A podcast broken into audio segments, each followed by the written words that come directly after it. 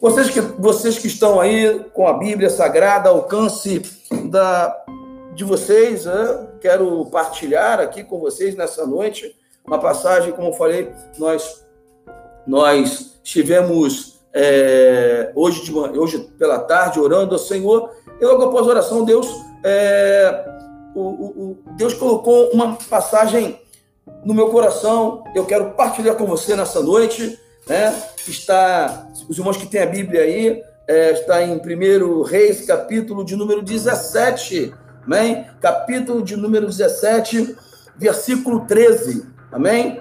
É, versículo 13, os irmãos aí pode, podem também é, podem também abrir no, no 1 Reis, capítulo de número 17, versículo 13, amém? Versículo 13, é, e vamos meditar é, o, nessa noite sobre a palavra de Deus. E também o pastor Eduardo aqui manda uma lembrança aqui, manda, pede aqui, nos lembra aqui de saudar o pastor e missionário Júlio, que está assistindo lá do Paraguai. Deus abençoe a sua vida lá, além das nossas fronteiras. Né? Deus abençoe também o pastor Eduardo mais uma vez, o pastor Júlio, missionário, que Deus venha abençoá-lo lá em, no Paraguai. Vamos então meditar na palavra do Senhor? Eu quero citar então o verso de número 13 de 1 Reis, que diz assim: E Elias lhe disse: Não temas, vai e faze conforme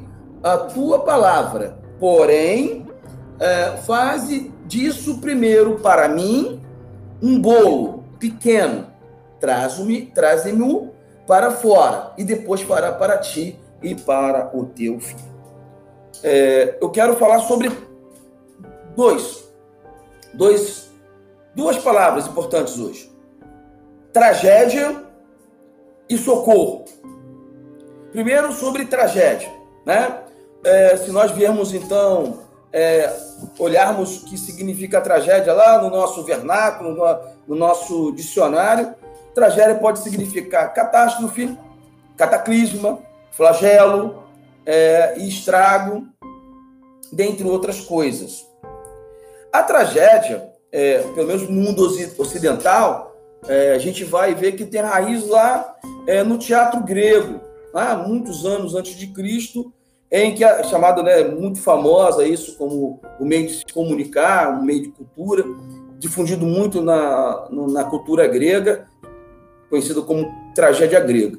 E na tragédia, né, a tragédia como nós conhecemos e sendo originário desse, é, desse contexto, é, tra, trata de questões que afligiam os humanos, os conflitos que eles tinham, os deuses fabricados pelos próprios homens. E a tragédia é, grega, ela é marcada principalmente porque diz para nós que ao fim não existe solução para a situação em que é analisada pela tragédia é, em regime de é, teatro. Pois bem, essa passagem aqui fala de uma tragédia. Se nós olharmos aqui, nós vemos aqui que a viúva de Serepta, que não, não tem o nome dela registrado, e eu louvo a Deus porque Deus usa anônimos e anônimas para alcançar vidas, para falar de uma palavra de esperança que transcende a situação que nós vivenciamos hoje ou até mesmo possamos vivenciar mais à frente. Não importa a situação. A esperança que nós temos derramado em nossos corações, ela transcende a situação que nós vivemos. Como falamos ontem, né? A, a, a, a, a, nossa esperança não se prende em coisas visíveis, que são transitórias. As coisas, a, a esperança que nós temos, que, que nutre o nosso coração e a nossa alma e a nossa fé, são baseadas em coisas que nós não vemos. Estas termos. E aí a viúva de Serepta, aqui, ela, que é uma anônima, diz a palavra do Senhor diz que o profeta Elias, que viveu cerca de entre 550 e 560 antes de Cristo, que nós vemos que a palavra de Deus ela continua atual, não muda.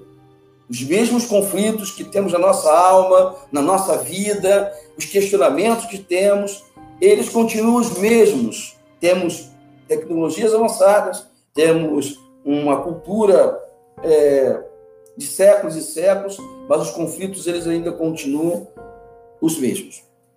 Diz a Bíblia que Deus fala para Elias: olha, Elias, vai lá é, para Sarepta e eu vou pedir para que uma viúva te sustente. Olhando então o nome de Sarepta, é, do original hebraico, significa lugar de função, cadim ou lugar de refinamento. Achei, muito, achei interessantíssimo essa palavra, simplesmente essa palavra refinamento, refinar, purificar, aperfeiçoar. E diz a palavra do Senhor que quando Elias chega lá nessa região, que ficava ao norte de Israel, e nessa região existe, as pessoas ali é, cultuavam é, uma deusa chamada Astarte, deusa da fertilidade, e naquela ocasião, a, aquela região e norte de Israel também passava por uma seca prolongada de três anos e seis meses, provocada pela intervenção de Deus. E ele foi para ali.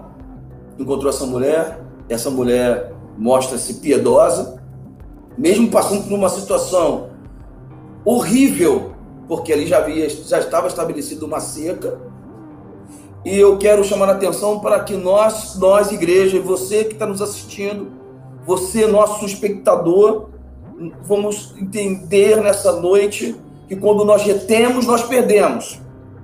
Que nós queremos só para nós, nós perdemos. E essa, essa mulher, que é uma anônima, ela, ela, ela, ela passa pelo, pelo primeiro desafio. Quando Elias a encontra, ele pede, por favor, traga para mim um, um bocado de água vamos frisar de novo. Ali estava atravessando-se uma seca. Ela então, demonstrando a sua empatia com aquela pessoa, com o profeta, demonstrando é, compaixão, ela vai lá e pega um pouco de água e dá para o profeta. Ela passou no primeiro teste. Será que você está passando também nesse, nesse teste da empatia, de se colocar no lugar do outro, daquele que está sofrendo, daquele que vai sofrer? Não adianta a gente ficar fechado em nossas casas. O vírus, desculpe falar, não quero assustar ninguém, não. O vírus não conhece barreira de parede. É?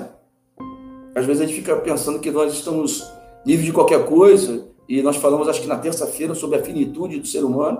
Somos finitos, queridos. Mas nem por isso Deus não reside em nós. O Eterno escolheu residir em nós pelo seu Espírito Santo. O Eterno que não tem fim ele habita em nossos corações. E depois disso, Elias faz o segundo desafio. Ele diz: Olha, traga para mim um bocado de pão, ou um bocado de bolo. Ele diz: Olha, eu, eu vou até fazer isso, profeta, mas eu só tenho um pouco. E, eu, e ela falou assim: e um pouquinho antes desse versículo que nós lemos, ela diz: Olha, eu vou fazer um para mim, um para meu filho e depois vamos morrer. Aí quero voltar à questão da, da definição de tragédia. Tragédia no, uh, da cultura ocidental grega, ocidental uh, influenciada pelos uh, pensadores gregos, tragédia é alguma coisa que não tem solução. Essa mulher, ela está vivendo uma tragédia, um, um flagelo, um, um, um cataclisma, e ela, na sua visão, ela enxerga no seu entorno não tem chuva, não há sinal de chuva, não há sinal de novas plantações, e por conseguinte, o que ela tinha ia se acabar. Em se acabando, ela e o seu filho iam morrer. Uma constatação, uma constatação lógica. E aí, o profeta, não movido pela mão de Deus, porque Deus mandou ele ir lá, para fazer com que esse encontro entre ele e a viúva se tornasse um caso de esperança para nós. Cerca de quase 2.600 anos depois. Você vai lá, faz para mim. Não temas. Não temas. É a palavra de Deus para nós hoje. Mas, pastor, eu estou preocupado, eu também estou. eu estou, às vezes perco o sono, fico me, me, me detém em pensamentos é, ruins pelo bombardeio que nós estamos sofrendo a cada momento. Única, é, parece que é, é, é um, um instrumento de uma nota só. Coronavírus, coronavírus, coronavírus. Né? Aí quando muda é Covid-19, Covid-19, Covid-19. No máximo duas notas. E essa mulher vai nos ensinar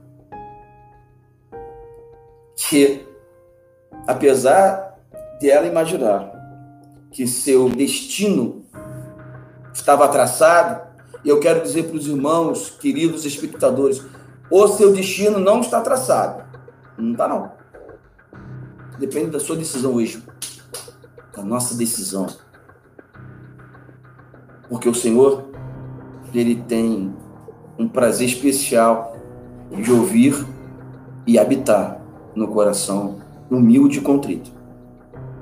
Feito isso, incrivelmente, ao obedecer a palavra de Deus por intermédio do profeta Elias,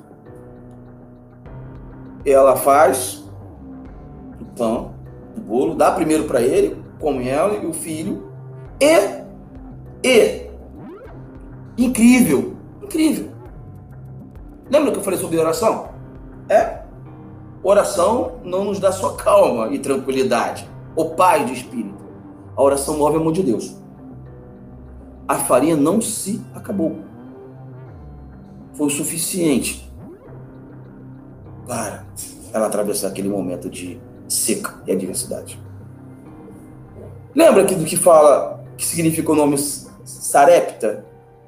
É o lugar de refino? Então Deus está nos refinando. Deus está colocando em nossos corações aquilo que realmente é essencial que é a fé na pessoa do Senhor Jesus. Falei da tragédia. Mas parece que a tragédia dessa mulher não termina aí. Parece, né? Que termina, mas a gente olhou um pouquinho mais para frente, ela tinha um filho. E esse filho, infelizmente, veio a ter uma enfermidade, veio a ter uma doença, e ela faz um questionamento ao profeta comum a todos seres humanos, crentes ou não. Diz assim, por que que, que aconteceu isso comigo? Eu estava tão bem, estava tranquilo, o Senhor operou na minha vida, eu não passo mais fome, eu tenho provisão. Talvez as pessoas que estão, assim, é, atravessando esse momento de adversidade também podem estar pensando a mesma coisa. Por que, que tem essa, esse vírus? Por que está acontecendo isso comigo? Né, os porquês da vida. Mas Deus é tão misericordioso e nos conhece porque Ele nos criou, sabe da nossa limitação, sabe da nossa da nossa pequenez, da nossa, das, da nossa condição de humanos. Ele simplesmente ele não, não retruca, a, a não retruca a, a, viúva, simplesmente ele, ele tem a empatia. O Espírito de Deus vem sobre a vida de Elias, ele tem empatia com aquela mulher. Deus tem empatia conosco. Deus sabe o que você está sofrendo. Deus sabe o que eu estou sofrendo. Deus sabe o que a humanidade está sofrendo. Se não fosse assim, não teríamos que a divindade, conforme Colossenses fala-nos, que a divindade habitou plenamente em um corpo de Jesus, o Salvador. Para que ele pudesse experimentar coisa incrível, coisa realmente de louco, né? A divindade experimentar a humanidade, para que ele hoje pudesse interceder por mim e por você. Esse é nosso Cristo, Jesus, o nosso Deus. E depois que, depois que o profeta recebe aquela demanda, vamos demandar a Deus hoje. A nossa demanda é conhecida mediante as nossas orações. Vamos demandar a Deus. E aquele, aquele um outro milagre. Eu quero falar para vocês que não existe milagre pequeno ou milagre grande. Existe milagre, porque milagre é a intervenção de Deus. E depois que aquela mulher leva o filho já morto, Elias ora, ele ressuscita. E aquela mulher, ela diz o seguinte: verdadeiramente sei que és tu o portador da palavra de Deus. Nós temos a palavra da profecia, que é a palavra de Deus, que não mente e é digna de todo o crédito. Deus enviou socorro para aquela viúva. Num tempo em que a viúva é sinal de total, de total, de total, de total esquecimento, sem nenhum tipo de segurança, representa cada um de nós. Quando reconhecemos que precisamos de Deus, que precisamos do socorro de Deus, que a tragédia ela não, não está com o seu fim já declarado para a sua vida, não ou a vida de qualquer que seja. A tragédia ela pode ter sim uma solução. E a solução é Cristo Jesus. Nessa noite eu quero oferecer essa palavra para você. Nessa noite eu quero dedicar essa palavra para você. A tragédia se abateu sobre nós? Sim. O flagelo se abateu sobre nós? Sim. Mas como eu falei para nós ontem, Junto com isso, vem o escape. Junto com ele, vem socorro. Junto com ele, vem sim a mão de Deus sobre as nossas vidas. E essa viúva, que aparentemente estava desassistida, ela foi assistida por Deus.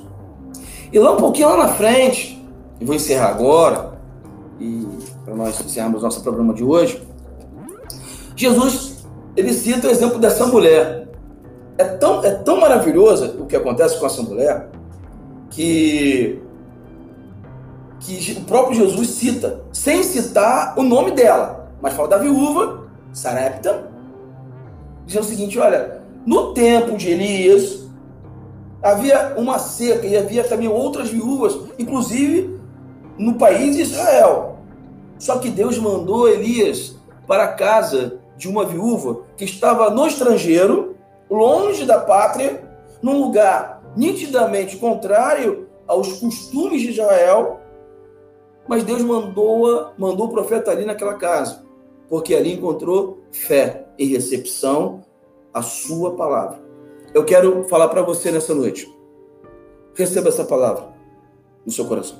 Receba essa palavra, que é a palavra de Deus, para que a sua fé ela seja nutrida e ao fim adquiramos esperança. Porque a tribulação e a tragédia, uma coisa pode significar outra, é a mesma, a mesma coisa. Possa refinar nossa fé e ao fim glorificarmos a Deus. Que Deus abençoe a sua vida.